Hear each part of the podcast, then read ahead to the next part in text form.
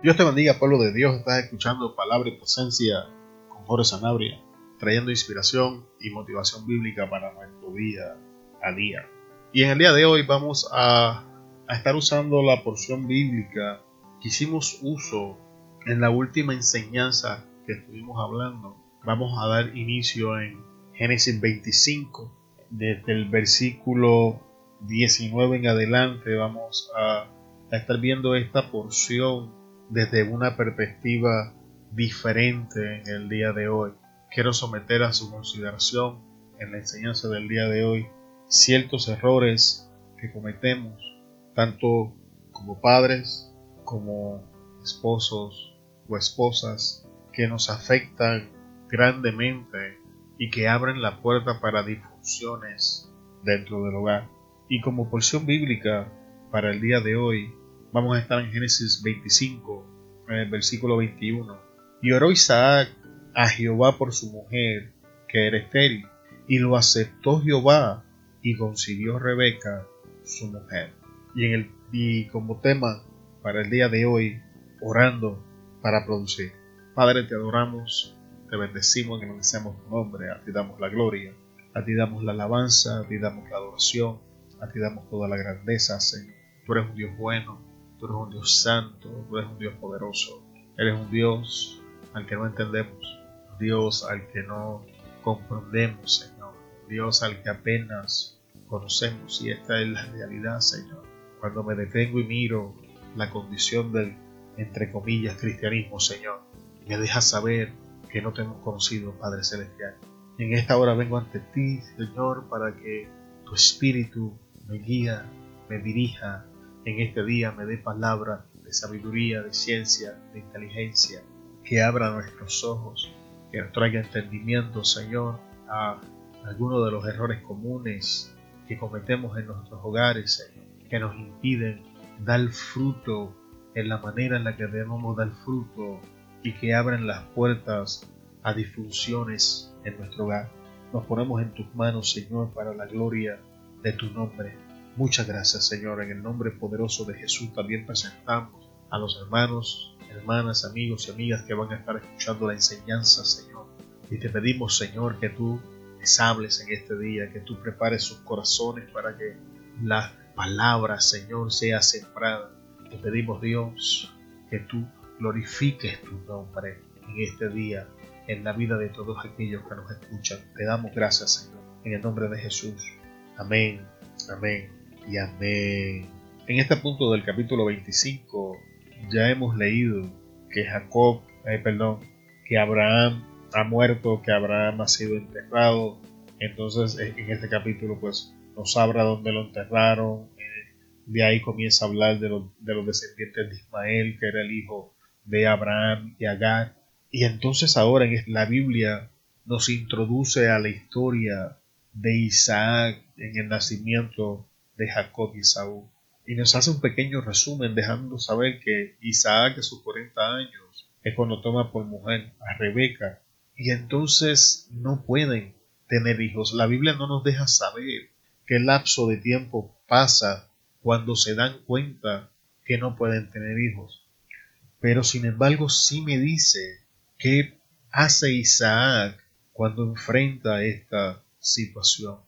Y quiero hablarte un momento de la palabra estéril, porque estéril es algo que no produce, estéril es algo que no está dando fruto, estéril es algo que se está haciendo una inversión en eso, pero no está produciendo nada a cambio. Y, y, eso es el concepto que se habla cuando hablamos de la palabra estéril. Y antes de entrar en lo que Isaac hizo. Permítame compartir contigo qué no hizo Isaac. Yo no veo en el texto que Isaac atacara a su esposa Rebeca por la esterilidad. No, no veo a Isaac traspasando la culpa hacia su esposa porque no estaba produciendo fruto. Así que lo, lo, primero que tenemos que entender es que cuando enfrentamos esta clase de problemas en el hogar, en el trabajo, en nuestra propia vida, no caigamos en el, en el juego ni en la trampa de estar buscando culpables o responsables. Y le digo esto porque es tan fácil. Perdemos horas, días, semanas, meses, años buscando un culpable y una vez encontramos el culpable no hemos solucionado el problema. El problema sigue estando ahí presente, el problema está el problema en todo este tiempo que hemos estado que hemos invertido en, en, ver quién es el culpable por la situación ha continuado creciendo, se ha continuado multiplicando, se ha continuado haciendo más fuerte. Sin embargo, Isaac no cae en esta trampa, Isaac no pierde el tiempo en discusiones. Cuando Isaac se da cuenta de que hay un área que no está produciendo fruto, cuando Isaac se da cuenta que hay un área donde están invirtiendo tiempo y esfuerzo, pero no está devolviendo lo que se supone que devuelva, Isaac no entra en discusiones, Isaac no entra a buscar quién es el responsable, Isaac no hace ninguna de estas cosas, Isaac automáticamente se vuelve a la presencia de aquel que puede hacer posible lo imposible, se vuelve a la presencia de aquel que puede hacer que las cosas acontezcan, se vuelve a la presencia de aquel que puede tomar lo que no está produciendo y ponerlo a producir. Y Jehová, y perdón, y entonces Isaac va a Jehová Dios y ora por Rebeca. Y en este caso Rebeca, que es la esposa de Isaac, que tipifica pues las relaciones matrimoniales, habla de relaciones sociales, habla de relaciones matrimoniales, pero pero Rebeca también puede simbolizar el área de esterilidad, simbolizar esa área donde no estamos llevando fruto, donde no estamos produciendo el fruto que se supone que produzcamos. Este, este, esta situación puede ser en el matrimonio, esta situación puede ser con la familia, esta situación puede ser con los hijos, esta situación puede ser con nosotros mismos, esta situación puede ser nuestra relación con Dios, esta situación puede ser en el trabajo, esta situación puede ser en un negocio, no sé, e, e, esto puede ser en cualquier área de nuestras vidas donde estemos haciendo una inversión de tiempo y esfuerzo y aún en algunos casos de dinero y no estamos viendo que esto esté produciendo lo que se supone que esté produciendo estamos buscando el rostro del Señor, pero entonces no vemos el fruto que debemos de estar viendo, entonces tenemos que orar por nuestra esterilidad. Eh, estamos eh, intentando, como en el caso de Rebeca y de Isaac, tener un hijo, pero no nos está dando. Vamos a orar por nuestra esterilidad. En, el, en el, matrimonio hay, hay, áreas donde tenemos problemas, hay áreas donde tenemos dificultades, hay áreas donde no se está produciendo ese fruto que tiene que producirse. La solución al problema, vamos a orar. Y lo, que el texto nos está enseñando es que sea cual sea el problema que estamos enfrentando, que no estamos dando el fruto que se supone que estemos dando, no comencemos a buscar un, un culpable por la situación o a quien hacer responsable, sino que vayamos en oración ante la presencia de aquel que pueda hacer todas las cosas posibles. Y la Biblia me enseña que cuando Isaac hizo esto, cuando Isaac se fue y oró, la Biblia dice lo aceptó Jehová y consiguió Rebeca, su mujer. Pero hay un detalle que es importante que quiero someter a su consideración en la mañana del día de hoy, y es que Jehová ya había visto la esterilidad de Rebeca. Jehová ya sabía de antemano que Rebeca no iba a poder quedar embarazada. Sin embargo, la Biblia no me dice que Dios hiciera algo para remediar este problema hasta que Isaac llegó hasta su presencia a orar por la situación. Y, esto es importante, esto nos enseña unas cuantas cosas que en el día de hoy vamos a profundizar un poco. Número uno, esto nos enseña que hay situaciones en nuestra vida que Dios no va a intervenir hasta que nosotros oremos por ellas. Que hay situaciones en nuestra vida que van a permanecer ahí hasta que nosotros lleguemos a la presencia de Dios y las pongamos en sus manos, donde nosotros voluntariamente la pongamos a los pies de Cristo para que Él comience a operar. Así que hay, hay situaciones en su vida que es muy probable que esté enfrentando, que Dios esté esperando que usted ore por ellas, que usted llegue y las ponga ante su presencia para Él hacer algo con eso. Es muy probable, hermano, hermano, que estemos pasando tiempo de esterilidad que no son la voluntad del Señor, lo que me lleva al próximo punto de esta enseñanza, y es que Dios nos va a dejar vivir con aquello que nosotros nos conformamos. y, es difícil y es duro, pero la Biblia me enseña en el versículo, y lo voy a volver a leer, y oró Isaac por su mujer que era estéril. Vuelvo y repito, no sabemos el tiempo que Isaac y Rebeca estuvieron intentando tener hijos, pero sí sabemos que llegó el momento donde se dieron cuenta que había un problema de esterilidad. De hecho, se dieron cuenta, la Biblia no me dice cómo, de que el problema de la esterilidad era Rebeca y que ese problema no se arregla hasta que Isaac se cansa del problema, se cansa de la situación. Nota que él no se cansa de su esposa, él se cansa del problema, él se cansa de la situación, él decide que ya es tiempo de hacer algo con este asunto. Y la solución de Isaac no es cambiar de esposas, la solución de Isaac no es añadir una tercera persona a la relación. La solución de Isaac es llegar ante la presencia de Dios y orar. Y la Biblia me enseña que cuando Isaac hizo esto, Dios lo bendijo, Dios escuchó la oración. En el momento que Isaac se cansó del problema, que Isaac se cansó de intentar de solucionarlo, que Isaac se, se cansó de planificar para intentar de tener resultados, él fue a la oración. Cuando Isaac se cansó de un estilo de vida que no estaba produciendo lo que tenía que producir, Isaac fue ante la presencia del Señor.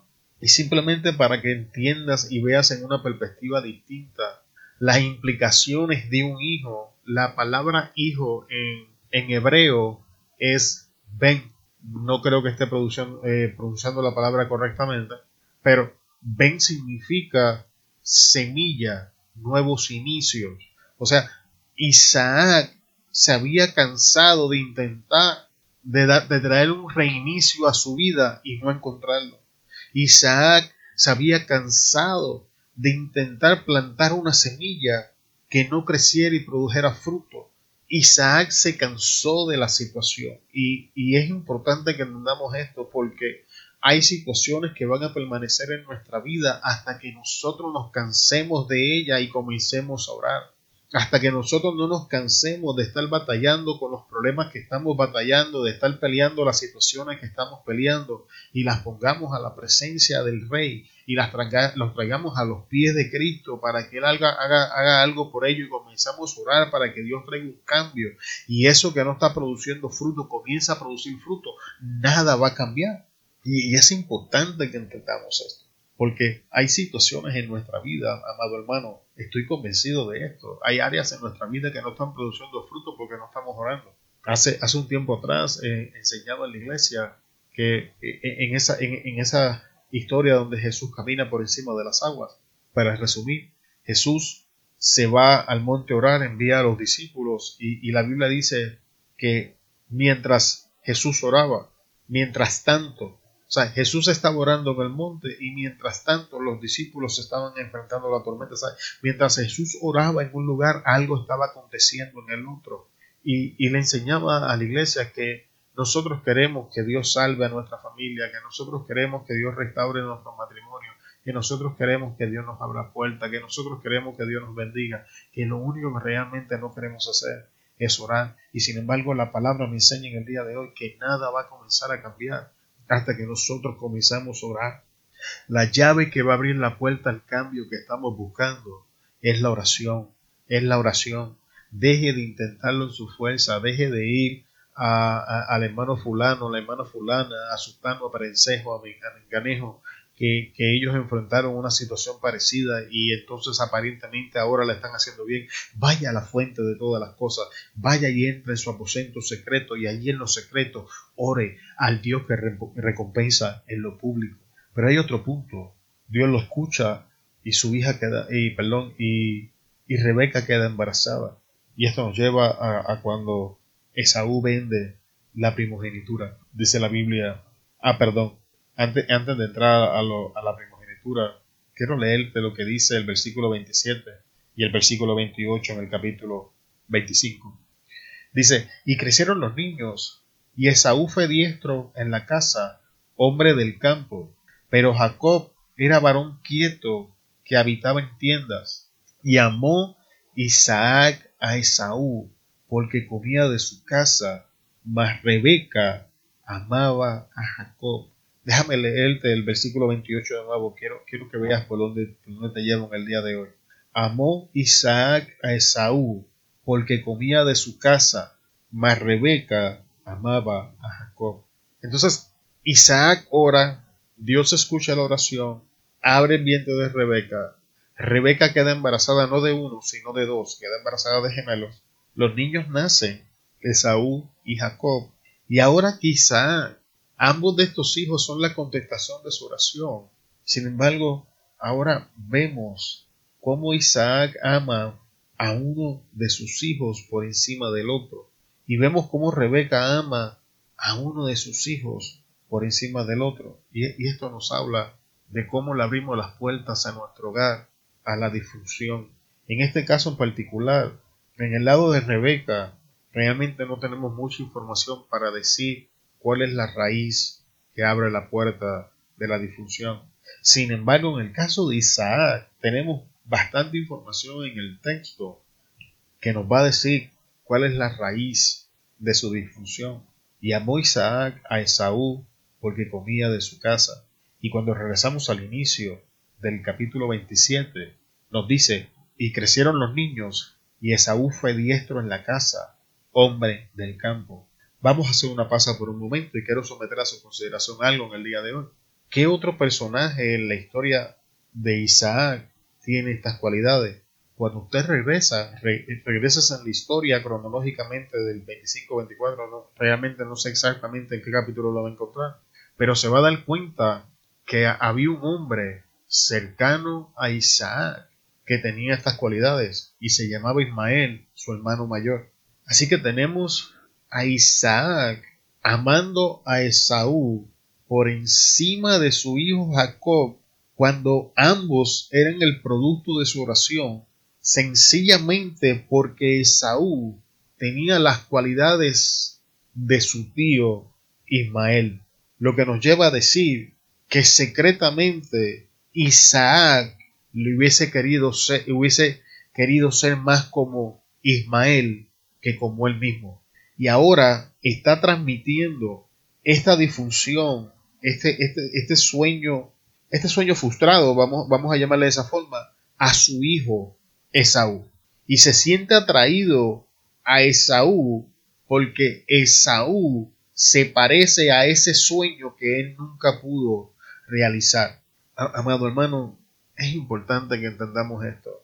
Nuestros hijos no son una extensión para que nosotros cumplamos nuestros sueños. Nuestros hijos no están diseñados para que depositemos sobre ellos la carga de sueños que nosotros no pudimos alcanzar. Nuestros hijos no están diseñados para que ellos se conviertan en lo que nosotros quisimos ser pero nunca alcanzamos. E, esa no es la función de nuestros hijos y eso es lo que está pasando en el texto. Esaú está haciendo su selección porque Isaac, perdón, porque es, eh, perdón, Isaac está haciendo su selección porque Esaú representa lo que él quiso ser pero no pudo alcanzar. Esaú se parecía a su tío Ismael. Era hombre de casa, era hombre fiero, era hombre del campo. Sin embargo, cuando leemos las cualidades, nos vamos a dar cuenta que Jacob se parecía más a Isaac que su hijo Esaú. Y esto nos enseña otro punto poderoso en la historia del día de hoy. Y es que muchas veces las cosas que rechazamos en nuestros hijos son las cosas que están en nosotros y nos desagradan.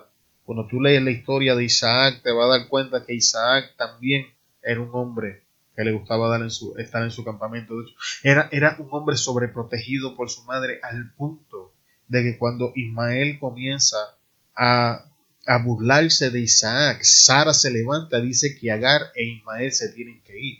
Entonces ahora tenemos a un Isaac rechazando al hijo que más se parece a él. No, hacemos nosotros lo mismo. ¿No será que los defectos que estamos viendo en nuestros hijos son la proyección de nuestros propios defectos? Mi hija mayor, Valerie, eh, eh, no sé si, si, usted tiene un hijo y, y, se identifica con lo que le voy a decir, pero cuando yo hablo con Valerie, yo siento que estoy hablando conmigo. Los manerismos, eh, la forma en la que se expresa, la forma en la que piensa. Y les confieso, padre hermano, me vuelve loco. Me vuelve loco, pero eh, le doy gracias a Dios que me ha ayudado a entender que la razón por la que me vuelve loco es porque Valerie es idéntica a mí.